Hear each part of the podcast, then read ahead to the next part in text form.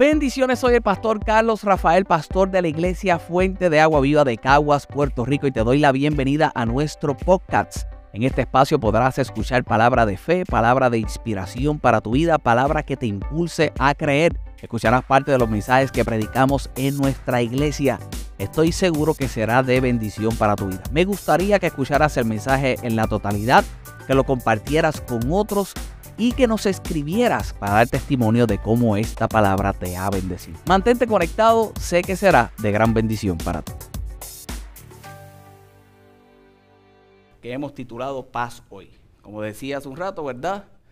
Son tantas las malas noticias que se reciben que es casi imposible muchas veces en nuestra vida no experimentar lo que es que se perturben quizás nuestros pensamientos, que se, que se perturbe el aspecto emocional en cada uno de nosotros, que no llegue en algún momento el hecho de la preocupación y que tengamos la necesidad de paz. Ya sea por algo, como digo yo, que nos buscamos o algo que llega, siempre nos quiere, como decimos un buen puertorriqueño, robar la paz. La semana pasada, ¿verdad? Veíamos el aspecto de lo que es la sensación y todo lo externo como causa en nuestro interior, en nuestro pensamiento, las sensaciones y cómo dejándonos llevar por ellas, entonces determinamos cómo vivimos. Y dijimos que hay sensaciones tanto negativas como sensaciones positivas. Describimos sensaciones como lo que es el amor, describimos sensaciones como lo que es nosotros actuar como un buen cristiano y a la hora como actuamos como buen cristiano también tenemos la sensación de podernos sentir bien. De esa misma forma, la paz es una sensación. Pero aunque la paz es una sensación, yo tengo que entender, ¿verdad? Y aunque hoy voy a hablar un poquito de la presencia de Dios, y decía el ejemplo que daba, ¿verdad? La semana pasada que me reunía con un grupo de jóvenes ese día, en la madrugada, el día antes de la madrugada de un retiro, y yo le decía, yo quiero que en el día de hoy ustedes sientan la presencia de Dios. Y a veces se nos enseña de que no hay que sentir la presencia de Dios. Y yo decía ese día, no, no, no, es que la presencia de Dios se siente, pero yo tengo que tener claro que la sienta o no la sienta, tenga la sensación o no tenga la sensación de la presencia de Dios, la presencia de Dios está. De la misma forma es la paz. Yo no considere que debo estar en paz por lo que estoy experimentando pasando, no tengo la sensación de paz, yo tengo que creer por mi paz. Y decía yo la semana pasada que tengo que trabajar por la paz. La paz se procura, y eran los versos que veíamos en el libro de Jeremías. Ellos iban a un lugar, a ese lugar de cautividad, y aún en la cautividad, el tiempo que tenían que pasar allí, iban a Babilonia, fuera de Jerusalén, aún allí, Dios le dio una instrucción, y la instrucción era multiplícate, crece, no disminuyas y entre todas las instrucciones que daba para eso, para no disminuir, le decía, y procura la paz. Procura la paz de la ciudad. Porque si la ciudad tiene paz, tú tienes paz. La paz se procura. La paz se ora. Por la paz se ora. Era de las cosas que hablábamos eh, la semana pasada. Yo decía que el cristiano, el creyente, tiene una lucha aún más allá. ¿Cuál es la lucha más allá del creyente? Tengo que escuchar las malas noticias de los que no creen y tengo que escuchar las, las malas noticias de los que aún creen. Yo tengo que escuchar las malas noticias de aquellos que viven de dar malas noticias, para tengo que escuchar también las malas noticias de aquellos que se supone que crean por las buenas nuevas de salvación, pero utilizando las buenas nuevas de salvación, como la llevan. Oye, cuando yo termino de escuchar muchos de esos mensajes, lo que me da dolor de cabeza. Y lo estipulé. No pienso ser de esos pastores que invierten de su tiempo para criticar otros mensajes, esos mensajes salvan también. ¿Ves? Que salvan con un estrés. Esa es mi opinión.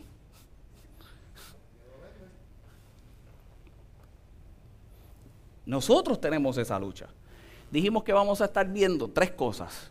Ese fue el mensaje introductorio, lo puedes buscar en el YouTube, lo puedes ver en su totalidad en el YouTube, ya está allí. Pero nosotros dijimos que íbamos a ver tres cosas como yo quiero que desarrollemos los próximos domingos hasta llegar a ese 31 que vamos a dar inicio al pan, como le digo yo. Y vamos a ver tres cosas. Número uno, en el día de hoy vamos a ver lo que es tener paz para con Dios.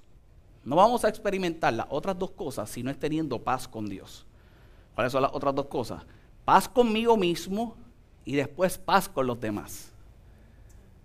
Yo experimento paz para con Dios para poder recibir la paz. Cuando recibo la paz, entonces tengo que entrar en un aspecto de procesar esa paz que recibí. Yo recibo la paz de parte de Dios y luego que recibo la paz de parte de Dios, entonces tengo que tener paz conmigo mismo. Y ahí yo comienzo a procesar paz, comienzo a procesar la paz, comienzo a procesar la paz, para entonces ir a la otra etapa, que es el de brindar la paz. Esas son las tres cosas que vamos a ver en las próximas semanas. Hoy, cómo recibimos la paz, qué sucede para poder recibir esa paz. No es cualquier paz, es la paz de Dios. Y entonces entramos en el aspecto de lo que es procesarla para entonces después brindarla. Amén. Mientras meditaba y oraba en mi casa, hay veces que como predicador uno trata de buscar lo espectacular del mensaje para poder impactar al sector que uno le está predicando. Son dos sectores. A lo mejor los que conocen mucha Biblia, los que llevan mucho tiempo en la iglesia y los que no llevan mucho tiempo, que están apenas conociendo. Todos tienen una expectativa del pastor, todos tienen una expectativa del predicador. En estos días mientras oraba y hablaba con gente, decía, ¿qué expectativa se puede tener de paz? ¿Qué gran revelación puedo dar yo de la paz? ¿Qué es la paz? La paz es la paz. Pero mientras oraba, ¿verdad? Y lo vamos a ver más adelante, llegaba a la conclusión de que yo puedo mostrarte elementos para poder tener paz, viendo lo que sucedió en la vida de nuestros antepasados, viendo lo que sucedió en la vida de estos hombres que a lo mejor experimentan de una forma u otra, una, tienen una experiencia con Dios y experimentan algo con Dios. Yo te lo muestro, pero es en la ejecución de eso en que tú tienes entonces esa experiencia en lo individual y cuando la vives, tú dices, ah, lo que me dijeron. Aquí no hay un gran mensaje que te pueda sorprender, no hay una gran profundidad más allá, que es lo que yo quiero insistir con esta serie de pensamientos en que tú la puedas vivir, que tú la puedas experimentar. Cuando la vives, dices, ah, lo que dijeron, ah, lo que me enseñaron. Habrán cosas que tendré que hacer definitivamente de lo que me enseñan para entonces poder vivirlo, pero no es hasta que lo vivo, que lo realizo y tengo esa experiencia con el Dios que da la paz. Y con eso yo quiero que comencemos en el día de hoy. No podemos pensar y no podemos hablar de paz sin saber que la paz que cada uno de nosotros necesitamos proviene de Dios. La paz que cada uno, tú y yo, por más bien o mal que podamos estar, que no conocemos la condición que llegamos cada uno hasta este lugar, todos necesitamos la misma paz, la paz que proviene de Dios. Esa paz fue distorsionada. Y esa paz fue distorsionada, como quiero mostrarte en un instante, cuando se echa a perder la relación entre Dios y el hombre. La paz de Dios siempre estará fundamentada en la relación y la revelación de esa relación que como individuo tú tienes con Dios. Mira lo que dice la palabra del Señor, acompáñame al libro de Génesis.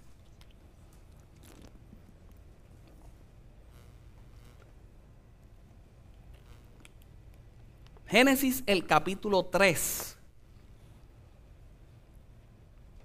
Génesis el capítulo 3. Miramos esta experiencia. Este es el origen. Este es el principio.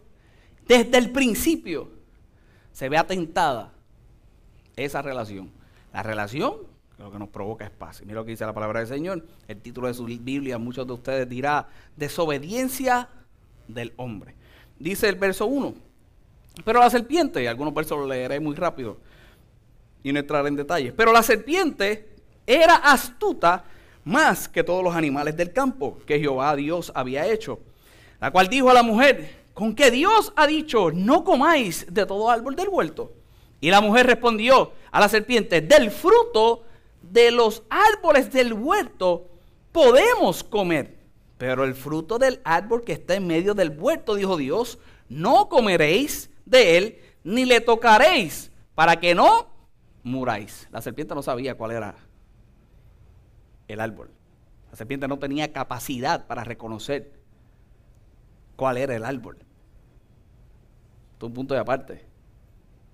Fue la mujer la que le dio la dirección a la serpiente de dónde podía echar a perder lo que se echó a perder.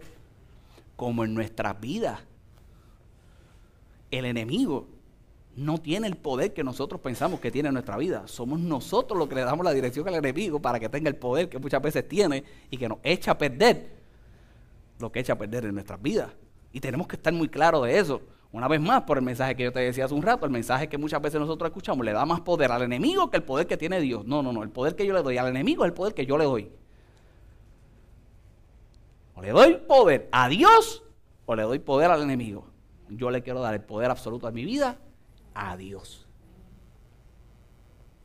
Y mira lo que sucede. Entonces la serpiente dijo a la mujer, no moriréis, sino que sabe Dios que el día que comáis de él serán abiertos vuestros ojos y árbol codiciable para alcanzar la sabiduría. Y él tomó, y tomó de, eh, me perdí, serán abiertos vuestros ojos y seréis como Dios, sabiendo el bien y el mal. Mira el verso 6, y vio la mujer que el árbol era bueno para comer y que era agradable a los ojos. Y el árbol codiciable para alcanzar la sabiduría. Y tomó de su fruto y comió. Y dio también a su marido, el cual comió así como ella. Verso 7. Entonces fueron abiertos los ojos. Entonces fueron abiertos los ojos de ambos. Y vieron que estaban desnudos. Entonces fueron abiertos los ojos de, algo, de, ambos y vieron que estaban desnudos. Ahora la pregunta es, ¿estaban desnudos en ese instante o siempre estuvieron desnudos? Siempre estuvieron desnudos.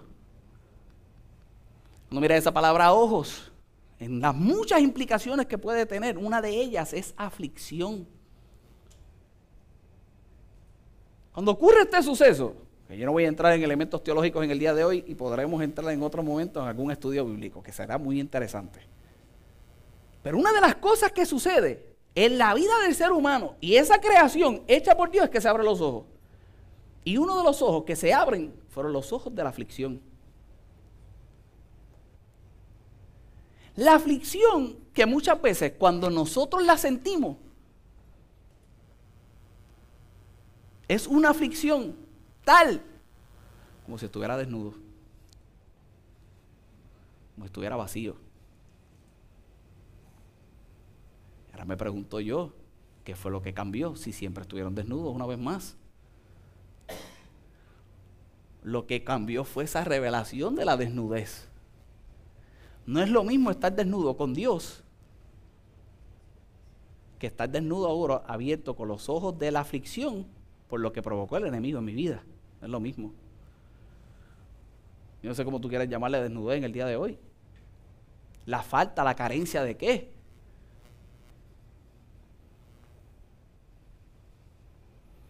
Me mensaje va empezar duro, pero les prometo que, que al final, como siempre en Fuente de Agua Viva, terminamos en victoria.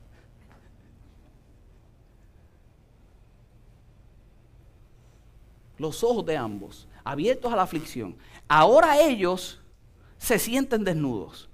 ¿Y cuál fue la reacción de ellos? Vestirse. Cuando antes estaban desnudos, pero eran cubiertos por Dios, cuando llegó la aflicción, cuando llegó lo que les hizo perder la paz, ahora provoca que ellos quieran hacer lo que le correspondía hacer a Dios, tenerlos cubiertos. Y ahora ellos vienen y te tratan de vestirse. Mira lo que dice el verso 10 el verso 8, y oyeron la voz de Jehová que se paseaba en el vuelto. Te hablé de relación.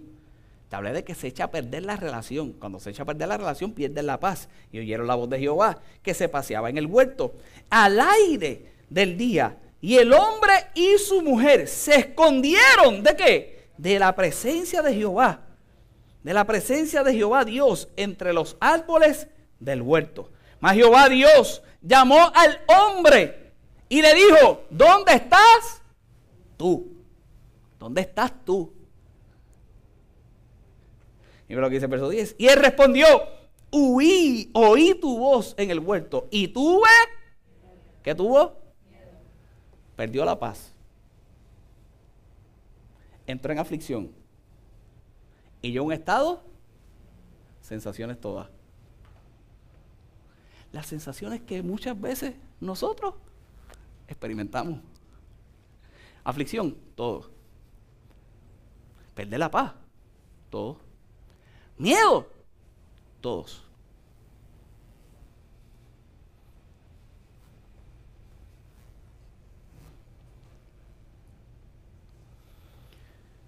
Y tuve miedo porque estaba desnudo y me escondí. Estaba desnudo y me escondí. vamos a entrar ahí. Algún día entraremos. Y lo que dice entonces la palabra del Señor. Y Dios le dijo, ¿quién te enseñó que estabas desnudo? ¿Has comido del árbol que yo mandé que no comiese? Y el hombre respondió, la mujer que me diste por compañera me dio del árbol y yo comí. Entonces Jehová, Dios dijo a la mujer, ¿qué es lo que has hecho? Y dijo a la mujer, la serpiente me engañó y comí. Siempre la culpa es huérfana. Y aquí empieza el ping-pong. Aquí empieza. La culpa siempre es huérfana. Viene el hombre porque Dios le pide cuenta al hombre. Le dice, ven acá, eh, ven, ven, voy a arreglar. No la mujer que me diste, la linda. Entonces, ahora Dios le dice, ah, la mujer, ven acá, ¿qué fue lo que tú hiciste? No, no, no, la serpiente. La bonita. A ninguno de nosotros pasa eso. A ninguno pasa eso. Y mira lo que dice la palabra del Señor. Y Jehová Dios le dijo a la serpiente. Eh, entonces Jehová Dios dijo a la mujer, ¿qué es lo que has hecho? Y la mujer, y dijo a la mujer, la serpiente me engañó y comí.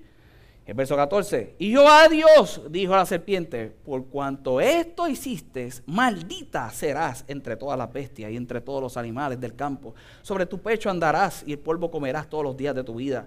Verso 15, y pondré enemistad entre ti y la mujer, entre, su, entre tu vientre y la simiente suya, y él te herirá en la cabeza y tú le herirás en el calcañar. Y el verso 16, a la mujer dijo, multiplicaré en gran manera los dolores de tus preñeces, con dolor darás a luz los hijos, y tu deseo, tu, deseo será para tu marido, él te enseñoreará de ti. Verso 17, al hombre dijo, por cuanto obedeciste la voz de tu mujer, comiste del árbol que yo te mandé diciendo, no comerás de él. Maldita sea la tierra por tu causa. Con dolor comerás de ella todos los días de tu vida. Espinos, cardos producirá y comerás plantas del campo. Con el sudor de tu rostro comerás el pan hasta que vuelvas a la tierra, porque de ella fuiste tomada, pues polvo eres y al polvo volverás.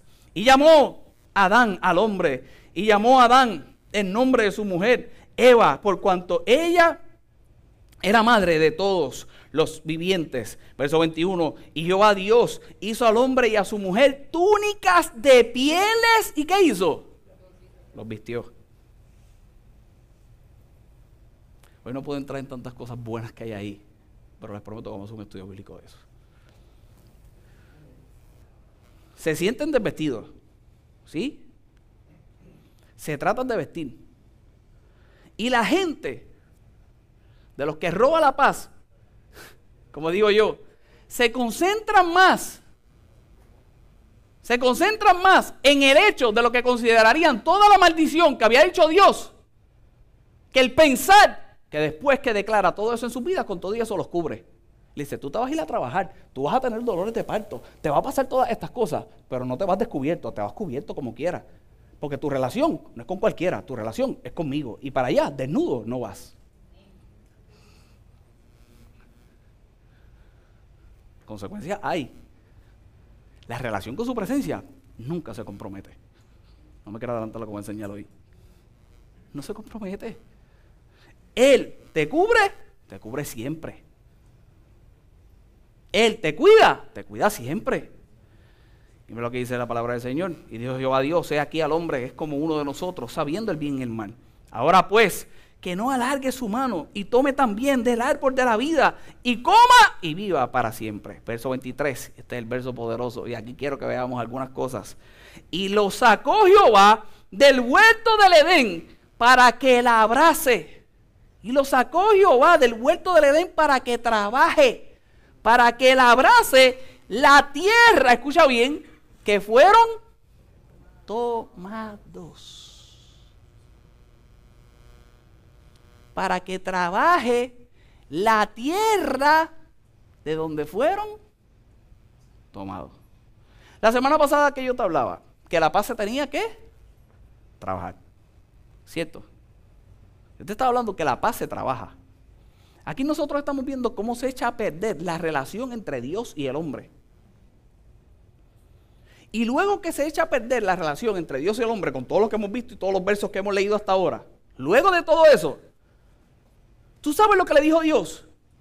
Dios lo viste, lo saca de aquel lugar y ahora le dice, trabaja. Pero no era trabajar en cualquier cosa, era trabajar la tierra. la tierra de donde salió. De las cosas que nosotros vemos, que son declaración de Dios hacia el hombre, luego de haberse perturbado la relación, no por Dios, sino por el hombre, porque Dios siempre insistió en buscarlo, Dios siempre insistió en saber qué había sucedido. Pero cuando nosotros vemos muchas de esas declaraciones, son cosas que a nosotros nos roban la paz. Son cosas que a nosotros nos roban la paz. Vamos a preguntarle a la preña que está allá atrás.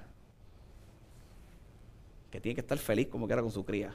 Pero cuando esos bebés allá adentro, yo me lo imagino porque yo no he pasado por esa experiencia, que parece que... Pero cuando esos bebés, cuando a mi mujer le daba que ese bebé, ella era feliz porque estaba preñada, pero yo la vi perder la paz. Amén, dice el marido.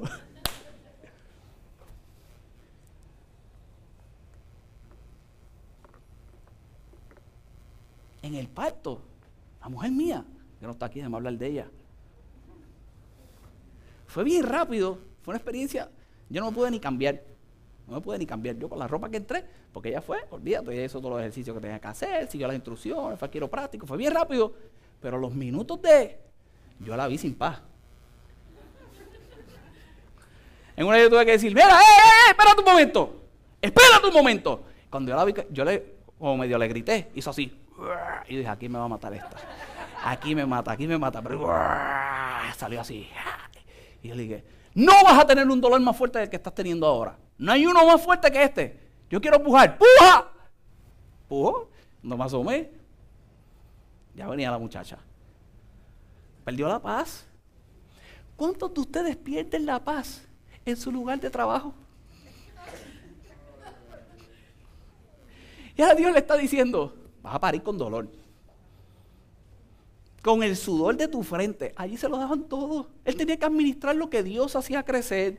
Él tenía que administrar lo que Dios había creado. Dios, él tenía que administrar, el hombre tenía que administrar el sistema creado por Dios. That's Administrar el sistema. Y ahora con el sudor de su frente. Caldo y espina. ¿Cuántos pierden? La paz por sus hijos. ¿Cuántos pierden la paz por el trabajo? ¿Cuántos pierden la paz por la cotidianidad de la vida?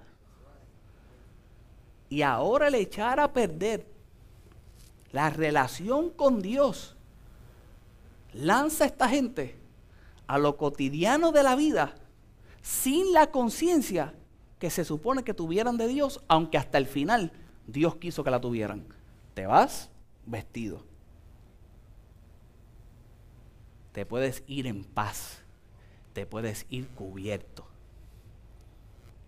Una vez más, no fue Dios, fue la determinación de los hombres, fue el pecado del hombre.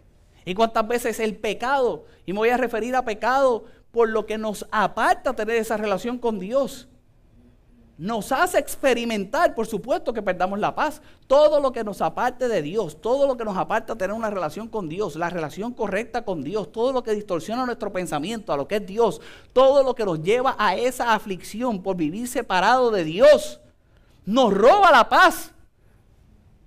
Carlos, ¿cómo yo puedo quizás identificar eso para traerte algunas ideas en el día de hoy?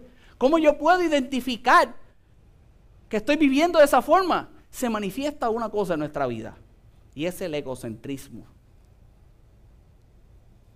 Ahora la figura principal soy yo. Ahora la decisión es mía porque quiero, porque me conviene y que se llamen los demás. El pecado, la separación de Dios el distorsionar una relación con Dios a todos nosotros nos lleva a ser egocentristas. Por eso nos escondemos. Por eso tratamos de vestirnos. Y por eso se echa a perder la relación que debemos tener con Dios. Y cuando se echa a perder la relación que debemos tener con Dios, perdemos la paz. cómo yo puedo identificar el, el egocentrismo en mi vida. La gente comienza a vivir con poca dirección. Yo voy de aquí para allá. Yo voy de aquí para allá. Aparece esta oportunidad, allá me tiro. Aparece esta relación, allá me meto. No tengo dirección. Y cada vez que me veo sin dirección y tomo decisiones, ¿qué voy perdiendo? La paz. Pierdo la paz. Me veo sin dirección y pierdo la paz. ¿Cómo puedo identificar que estoy viviendo por egocentrismo? Rechazamos uno de los conceptos más grandes que podemos tener en nuestra vida definitivamente para poder experimentar paz. La necesidad de la presencia de Dios en mi vida. Huyo de la presencia de Dios, no me acerco a ella, me escondo. Huyo. Empezamos a tomar todas las excusas habidas y por haber. Es que en aquella iglesia al guitarrista se le cae la guitarra. Después se le queda. Ese pastor está tostado. Buscamos las excusas, todas las excusas y por haber para huir de su presencia. Todo con entes naturales. Cuando lo que tenemos que buscar es la presencia de Dios, el involucrar y restaurar esa, como te voy a mostrar más adelante, esa relación con Dios. Número tres, hay escasez de propósito en la vida. Hacemos por hacer. Hay un propósito genuino por qué hacemos las cosas. El egocentrismo, lo que nos separa de tener una buena relación con Dios. Definitivamente nos separa completamente del propósito. Hay una expresión constante de vacío. Esa palabra está de moda hoy. Hoy en día está de moda esa palabra. Un montón de figuras públicas utilizándola. Y como he dicho anteriormente y en mensajes anteriores, no hay un tal vacío. En la vida del hombre no hay un tal vacío. En la vida del hombre hay desorden. El Espíritu de Dios, el mismo que se movía sobre la faz de las aguas en el Génesis, como estuvimos estudiando en la serie de Dios, es el mismo Espíritu, el Espíritu Santo que está dentro de cada uno de nosotros. Creamos o no creamos, está. ¿Está? Esperando a que tú le permitas que en tu vida del desorden traiga orden y dejas de experimentar vacío. Me siento vacío. Y todo con experiencias naturales, muchas de ellas superficiales. Si nos dejamos llevar por lo superficial, todas esas necesidades están suplidas, pero como no es algo del exterior, es algo del interior, no lo reconozco. Y como la única figura que yo me estoy centrando es en mí, solamente cuando me encuentro conmigo mismo, puedo decir que estoy vacío. Y otra de las cosas que suceden es que se vive en un constante sentimiento de soledad. Se pierde la paz. Se pierde la paz. Ahora estoy yo solo. Se empieza quizás bonito. A la apóstola larga experimentamos todo lo que te he dicho aquí. Y lo que pierdo es la paz. De la única forma que podemos restaurar esa paz es restaurando esa relación con nuestro Salvador es restaurando esa relación con nuestro Creador. Mira lo que dice la palabra del Señor.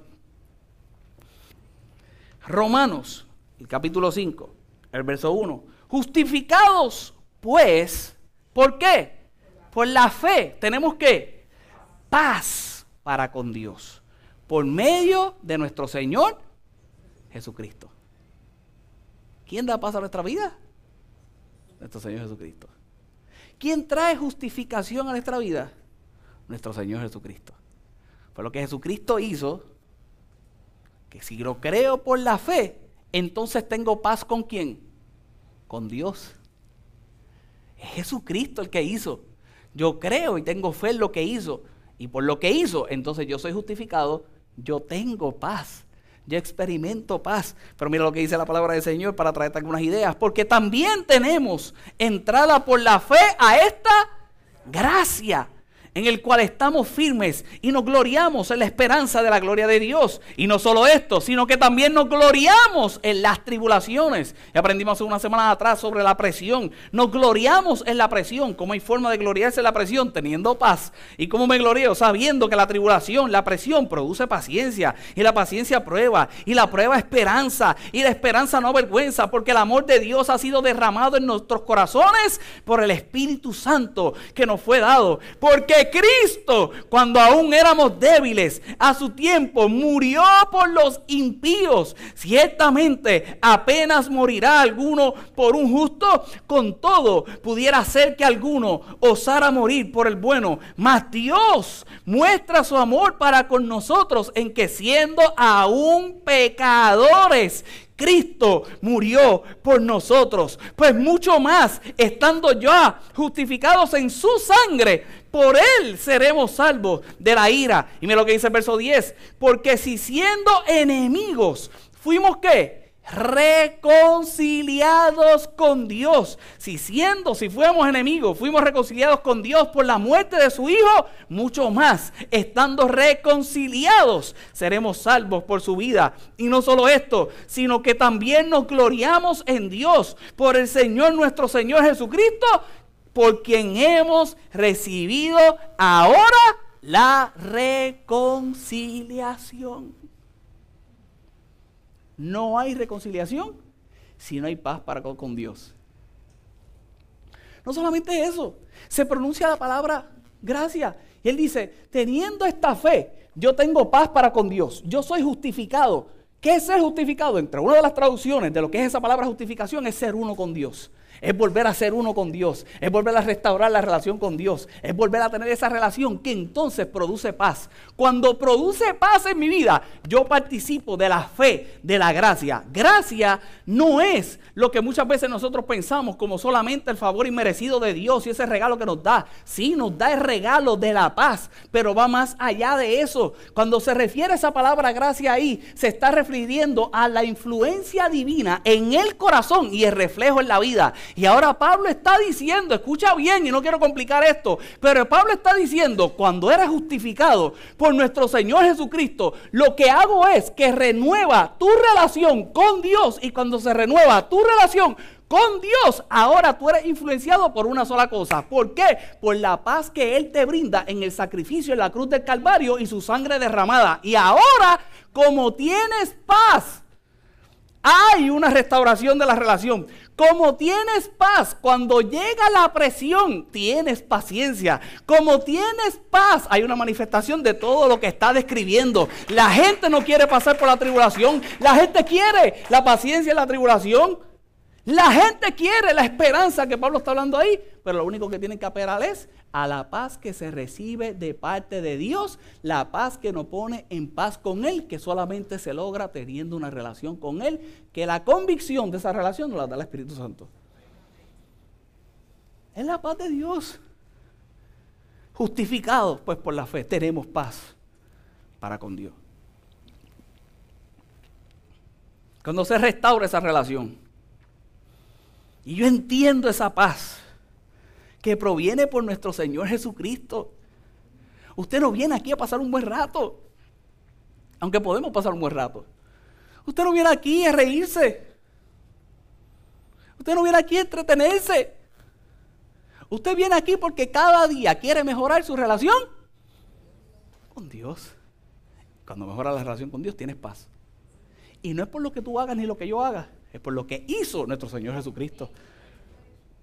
Creemos en lo que hizo nuestro Señor Jesucristo. Y una vez más, nos gloriamos en la tribulación. Pasamos cualquier presión. Sabemos que entonces tendremos paciencia. Sabremos que si viene la prueba, hay una esperanza mucho más grande.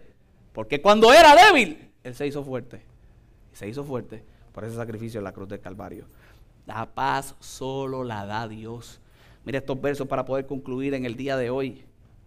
Dice el libro de Juan, el capítulo 14, el verso 27. La paz solamente la puede dar Dios. Y en un momento específico, en la vida de Jesús, que con esto comenzaremos viéndolo la semana que viene, ya a Jesús le toca llegar a su momento que le podía robar la paz. Carlos, no digas eso.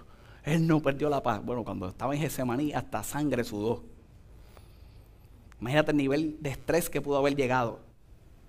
No pierde la paz porque cumple, pero fue expuesto a la presión que fue expuesto antes de cumplir, la cual cualquiera de nosotros nos robaría. La paz. Y ahora reúne a estos hombres y le dice, a manera de resumen y lo veremos la semana que viene, yo me voy, No se preocupen. Yo les voy a dejar al consolador.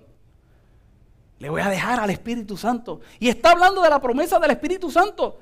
El mismo que decía Pablo, que nos revela a cada uno de nosotros lo que sucedió en el sacrificio que produce en mi vida paz con Dios. Y ahora le dice a estos hombres, la paz os dejo, mi paz os doy.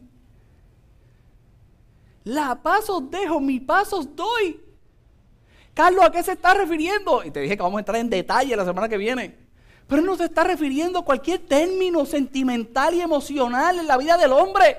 Él se está refiriendo a la figura, a la persona que vive dentro de ti, al Espíritu Santo.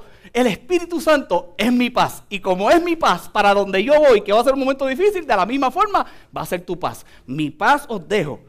Mi paz, él dice, la paz os dejo. El término emocional. Pero mi paz te doy. ¿Qué es lo que a mí me da paz? El Espíritu Santo. Y hace una diferencia bien grande. No la doy como el mundo la da.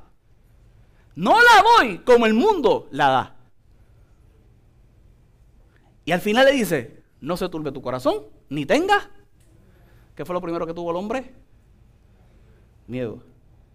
Y ahora Jesús dice, me voy, pero tranquilo, te voy a dar lo que a mí me da paz, el Espíritu Santo. Cuando está el Espíritu Santo, que no te dé miedo. Que no te dé miedo. Si algo yo quiero que tú termines en el día de hoy, reconociendo, y cuando salgas de este lugar, si algo yo quiero que tú termines reconociendo, es que la paz de Dios no es igual que la paz que da el mundo. No es lo mismo. La paz que nos ofrece el mundo para poder cerrar. La paz que nos ofrece el mundo, la paz que nos ofrece lo natural, es una paz basada en términos intercambiables. La paz que proviene del mundo, cuando yo me refiero al mundo es lo natural. La paz que se refiere al mundo está basada en términos intercambiables.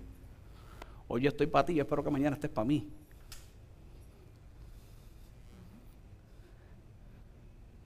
No hay nadie que esté en un momento difícil tuyo que no espere que en su momento difícil tú estés.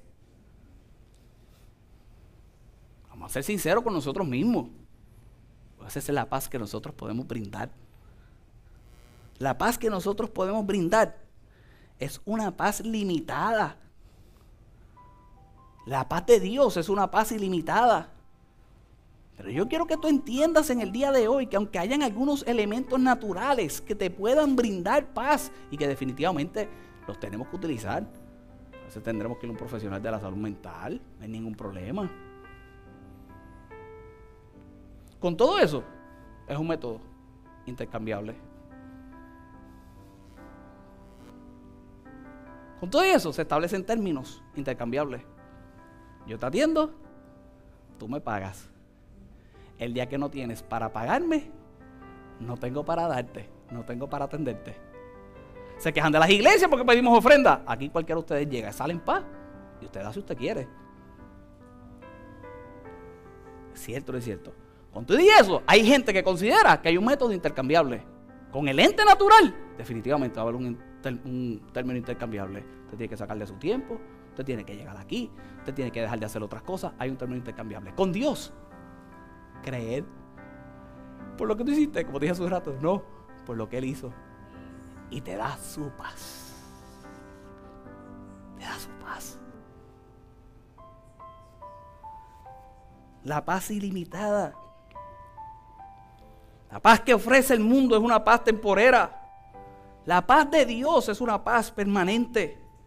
Es una paz permanente porque viene a través del Espíritu Santo, el que habita dentro de ti. No se va y viene. Siempre está. Nosotros tenemos que estar conscientes de su presencia. Esa paz que quizás ofrece el mundo crea una dependencia natural de algún ente. Te amarra a algo. Te amarra a alguien. Y al fin y al cabo, cuando vives de esa forma, no se tiene ninguna paz. La única dependencia que cada uno de nosotros tenemos que tener es la que proviene del cielo. En el día de hoy, si algo yo le pido al Señor es que tú puedas reconocer lo que puede distorsionar tu relación con Él, sabiendo que es esa relación la que te brinde la paz y que cuando la recibas y la tengas, siempre decidas vivir por ella. Y que si fuera necesario tener algún ente natural para poder trabajar mi paz, definitivamente. Pero ese ente yo considero que lo puso Dios en mi vida para que entonces aportara la paz que Él me brinda, que Él me da y que Él está dispuesto a que yo pueda experimentar por siempre. Amén. Tú lo puedes creer. Dale un fuerte aplauso al Señor. Ponte de pie. Prepárate para lo que vamos a hablar la semana que viene. Pero es el Espíritu Santo. Es el Espíritu Santo. Es el Espíritu Santo. Es lo espiritual lo que en nuestra vida nos puede convencer a nosotros mismos a tener paz con nosotros mismos. Yo no sé si en el día de hoy estás perturbado con esa paz también contigo mismo. Ven la semana que viene, escucha esa palabra. Pero en el día de hoy recibe sobre todas las cosas. Recibe sobre todas las cosas. Recibe sobre todas las cosas esa paz que proviene de parte de Dios. Si este mensaje ha sido de bendición a tu vida, conecta con nosotros a través de las redes sociales. Búscanos como FAV Caguas en Instagram, Iglesia Fuente de Agua Viva Caguas en Facebook y nuestro canal de YouTube FAV Caguas. Sé parte de nuestros servicios presenciales en línea todos los domingos a las 10.30 de la mañana y martes a las 7.30 de la noche. Para más información, escríbenos al WhatsApp de nuestra iglesia. Alguien quiere conectar contigo. Escríbenos al más 1 939 294 9891. Sé más que bendecido.